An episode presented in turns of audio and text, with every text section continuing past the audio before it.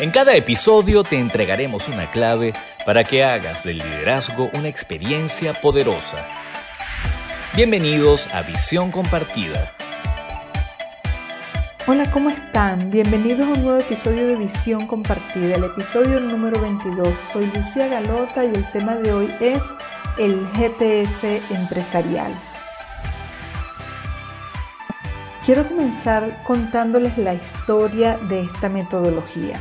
En septiembre del año 2013, yo estaba de vacaciones visitando a mi familia paterna en Italia cuando recibo un mensaje de voz en mi teléfono de una colega y gran amiga, María Gabriela Undreiner, invitándome a diseñar una metodología para las empresas que sirviera para resolver unos patrones de comportamiento negativos que ella eh, estaba observando a través de la psicoterapia que les hacía a muchos directores, incluso algunos que yo misma les remitía, y que ella se estaba dando cuenta que todos se estaban quejando de lo mismo, de patrones de comportamientos insubordinados e improductivos en su personal y que estaba, parecía siendo producto de la crisis sostenida que estábamos o que seguimos viviendo en el país aquí en Venezuela.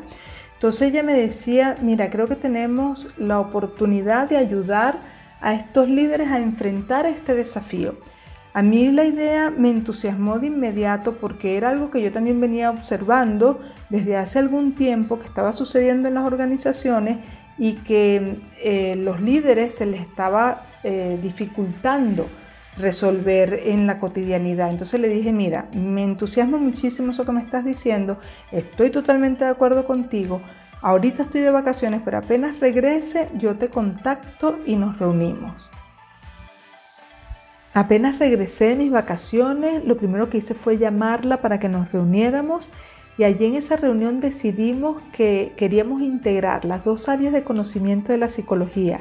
Ella como psicólogo clínico y psicoterapeuta con más de 20 años de experiencia en el área y yo como psicóloga empresarial también con la misma cantidad de años de experiencia para ese momento. Recuerden que es el 2013 y dijimos que íbamos a trabajar en la creación de esta metodología uniendo estas dos áreas de conocimiento de la psicología.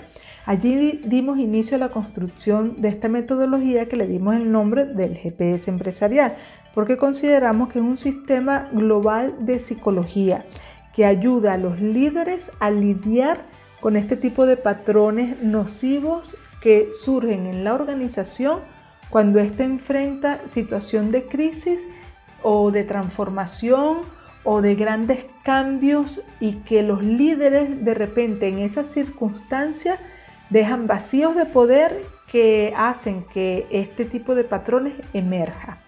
Entonces, además de esta metodología que, pusimos en práctica a partir de ese año y que tuvo muy buenos resultados en las organizaciones, cuando pasó el año pasado lo de la pandemia, dijimos, wow, este tipo de, problema global va a traer dificultades a las empresas, ya no solo en Venezuela, sino en todas las partes del mundo. Dijimos, bueno, vamos a plasmar en un libro nuestra experiencia y una metodología que le pueda servir al líder como primeros auxilios para que den las primeras eh, soluciones estratégicas cuando este tipo de patrón de comportamiento comience a surgir. Y allí entonces decidimos escribir el libro El GPS empresarial que publicamos a finales del año pasado con parte de la metodología que nosotros trabajamos en las empresas, la parte de, la metodología que los líderes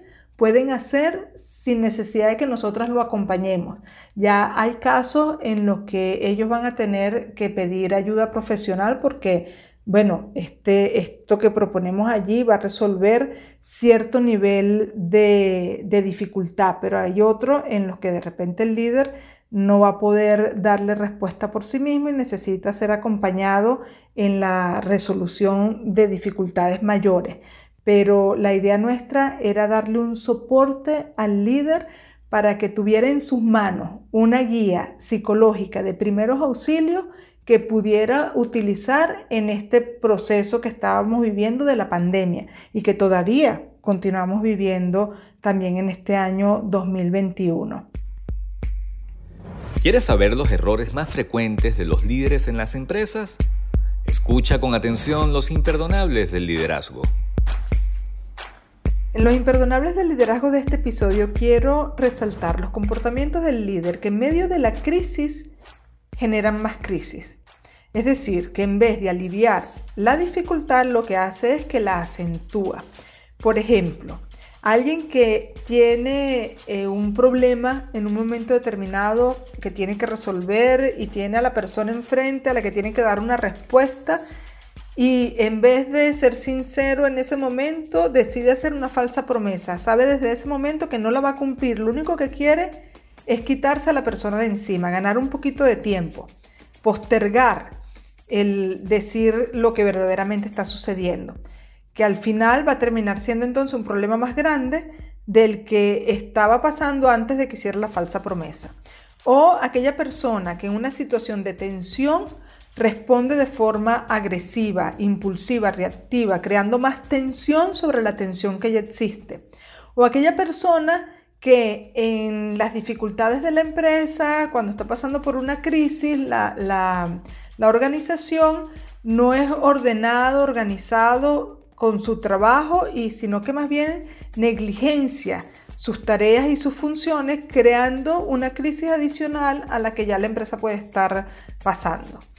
Entonces, todos estos comportamientos que generan más tensión, que generan, que ya sé de antemano que va a generar un problema al corto plazo o que eh, genera desorden que luego no solamente lo va, lo va a pagar la persona que lo está ocasionando, sino que va a ser, va a traer consecuencias para todos.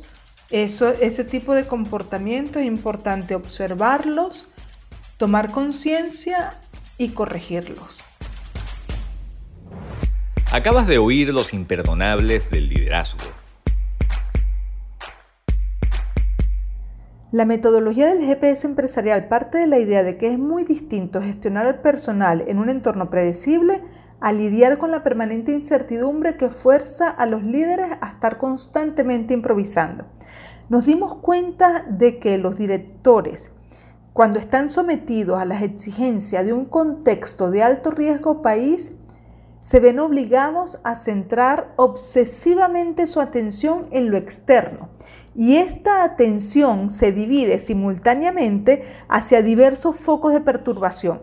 Recuerden que cuando estamos en crisis lo de afuera está caótico y el líder tiene que buscar el menor impacto del contexto externo puertas adentro de la empresa y tratar de mantener a la empresa con vida, tratar de mantenerla a flote.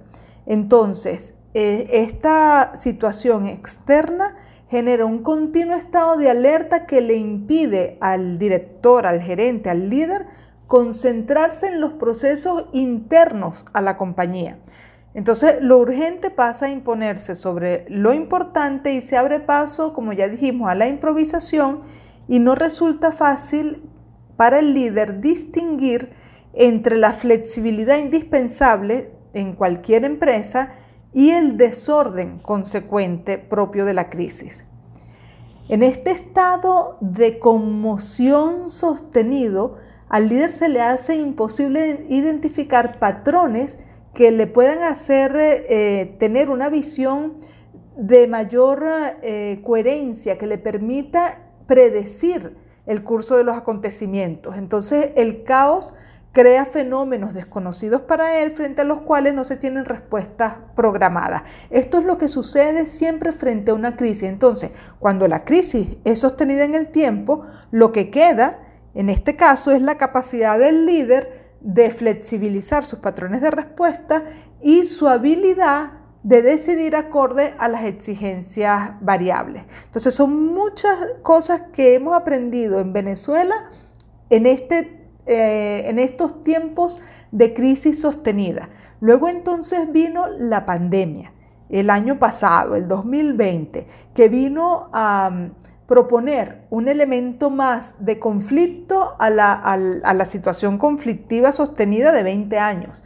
Entonces a nosotros los venezolanos nos agarra de alguna forma un poco entrenado con esto de lidiar con la, con la incertidumbre.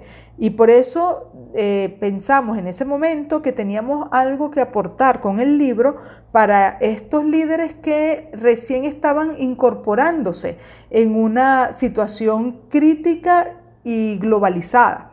Y por eso entonces nos dimos a la tarea de escribir el GPS empresarial, transferir lo que había sido una metodología o lo que es una metodología probada con éxito en las empresas a una guía práctica que cualquiera pueda utilizar.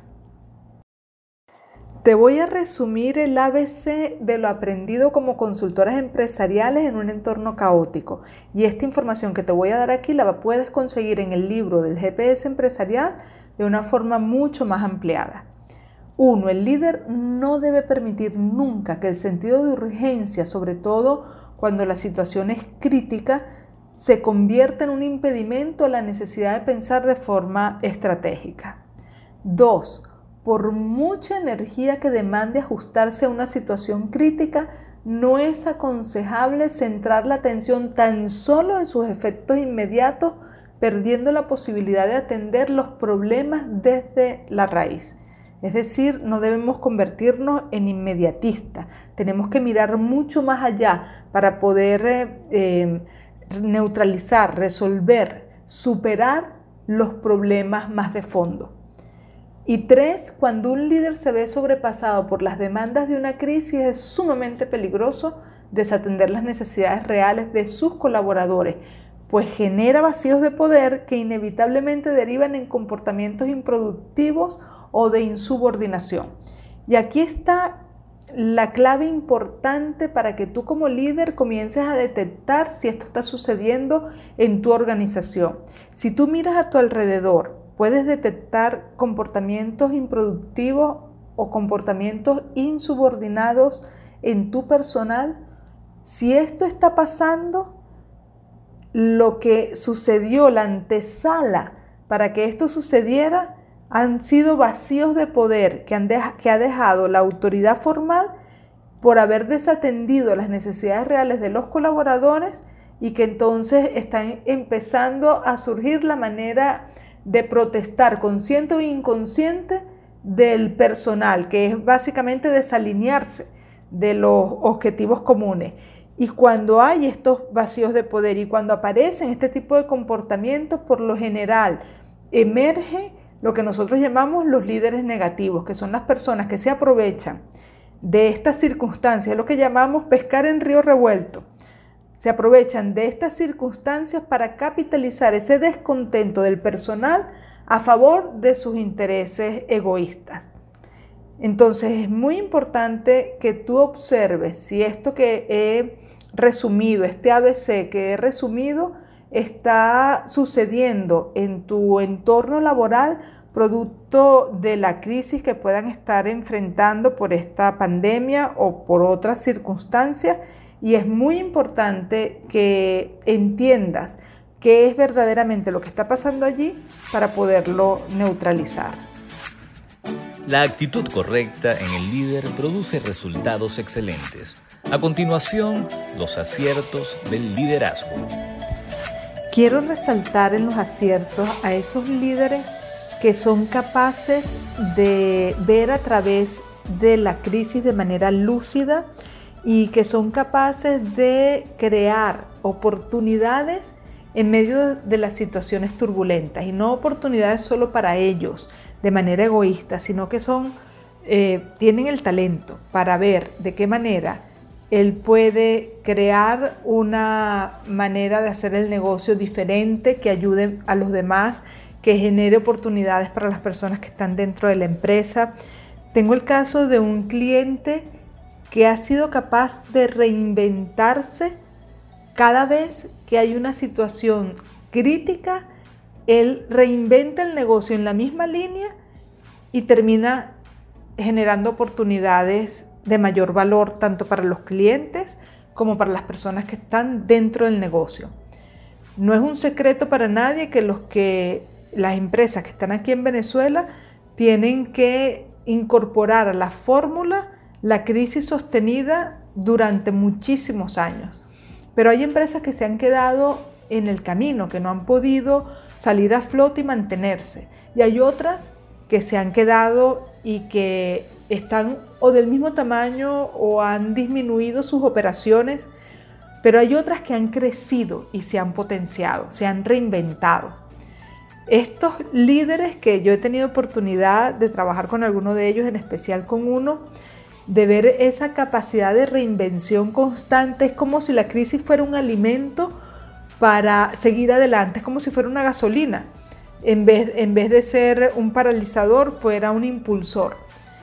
Entonces, en los aciertos del liderazgo, esta mente lúcida y esta motivación especial que tienen ciertos líderes para crecerse en medio de la crisis. Acabas de oír los aciertos del liderazgo. En el camino de la recuperación frente a una crisis pueden pasar fundamentalmente dos cosas. La primera, un escenario positivo. Entonces, en este escenario, el equipo de trabajo durante la crisis se volvió más maduro, creció, evolucionó, se adaptó. Psicológicamente está más crecido, ha potenciado sus facultades, sus talentos, se hace más autónomo, amplía la conciencia compartida, es un equipo mucho mejor que antes de que la crisis sucediera. En el segundo escenario, que es el escenario negativo, el equipo involuciona, se desintegra la visión común, sus miembros empiezan a funcionar bajo un esquema de supervivencia. Entonces, en este caso, cuando, cuando los miembros de un equipo están trabajando, están funcionando bajo esquemas de supervivencia, empiezan los comportamientos, como ya lo dije hace un rato, de insubordinación o de improductividad, porque lo que allí se genera eh, como compromiso personal son los intereses de cada quien. Y suelen unirse como ya lo mencioné también, a líderes negativos que capitalizan todo este esquema de supervivencia a su favor. Entonces, la empresa tiene esas dos posibilidades, o fundamentalmente esas dos posibilidades, cerrar la crisis con un, escenario positivo de un equipo eh, evolucionado y mejor que antes, o con un escenario negativo en donde el equipo involucionó y está peor que antes de la, de la crisis. Y mucho de esto, de estas posibilidades, está vinculado al rol de liderazgo de la autoridad formal. ¿Qué hicieron los líderes durante la crisis? Es trascendental para que se defina cuál va a ser el escenario que va a prevalecer al final de la crisis. Entonces voy a dejarles cuatro recomendaciones que ustedes las van a conseguir también en el libro, que mucho más ampliadas, que un líder puede aplicar para evitar el escenario negativo y crear las posibilidades de que el escenario positivo suceda. La primera recomendación, entender que los miembros de su equipo tendrán que ajustarse tanto a las nuevas exigencias del negocio como a las demandas críticas de su situación personal. En otras palabras, el personal de la empresa también está en crisis. No solamente lo está la empresa, sino que el personal también está transitando por tiempos turbulentos. Y el líder debe entender esto, que las exigencias del, del personal ahora son distintas y tiene que entenderlo para que pueda definir estrategias propias de esa realidad. Dos, el líder debe aprender a empatizar con los miembros más vulnerables para dar ejemplos de camaradería. El líder será llamado a involucrarse personalmente, ser paciente, dar respaldo más allá de sus juicios críticos. Él debe em, enaltecer el valor humano en estos casos para que pueda eh, conseguir la buena voluntad de su personal porque hemos dicho en otras ocasiones que la buena voluntad es un camino de doble vía. Entonces el líder tiene que saber ganarse la buena voluntad de su personal a través de la empatía y la camaradería, la paciencia y la entrega, el compromiso hacia la parte humana de su personal. Tres, tendrá que estimular la comunicación abierta y horizontal con los miembros de su equipo en aras de mantener alineadas las agendas personales con las metas comunes. Como dijimos, la crisis está afectando a todo el mundo, así que todas las personas van a transformar sus agendas personales, ya no van a ser las mismas de siempre y hay que volver a alinearlas. La comunicación aquí se hace determinante. Y por último, la recomendación 4 necesitará flexibilizar su estilo de supervisión para fomentar la autonomía, así como también ser mucho más firme al momento de fijar los límites del comportamiento aceptable dentro del equipo. Entonces tiene que aprender a usar con mayor solidez las dos manos. La mano derecha para ser más firme al momento de fijar los límites del comportamiento aceptable y la mano izquierda para flexibilizar eh, su estilo de liderazgo, eh, crear un ambiente armonioso, fomentar la autonomía, permitir que participen en la toma de decisiones. Entonces el líder, como vemos en estas últimas cuatro recomendaciones, tiene un trabajo arduo que hacer para buscar a toda costa conseguir que la crisis termine siendo capitalizada en positivo para su gestión como líder y para la empresa en general. Con esto hemos llegado al final del episodio número 22. Espero que les haya gustado. Pónganle like, suscríbanse al canal, compartan el episodio. Desde ya están invitados para el próximo, la próxima semana, el episodio número 23.